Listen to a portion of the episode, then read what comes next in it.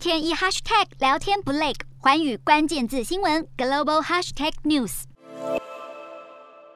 缅甸发生了军事政变之后，反军政府团体他们组成了全国团结政府，要对抗缅甸军方的血腥镇压。而面对目前的局势，全国团结政府的国防部长他就呼吁了国际要加强协助，并且要求要给予类似支持乌克兰对抗俄国的武力援助。全国团结政府就表示，目前这些民兵他们只拥有轻型的武器，并且使用简陋的步枪和自制的炸药，与这个设备精良的军方作战，双方悬殊的军军事设备造成了反军政府团体大规模的死伤，因此全国团结政府就期待国际能够给予实质的武器援助，尽快结束革命，减少人民生命财产的损失。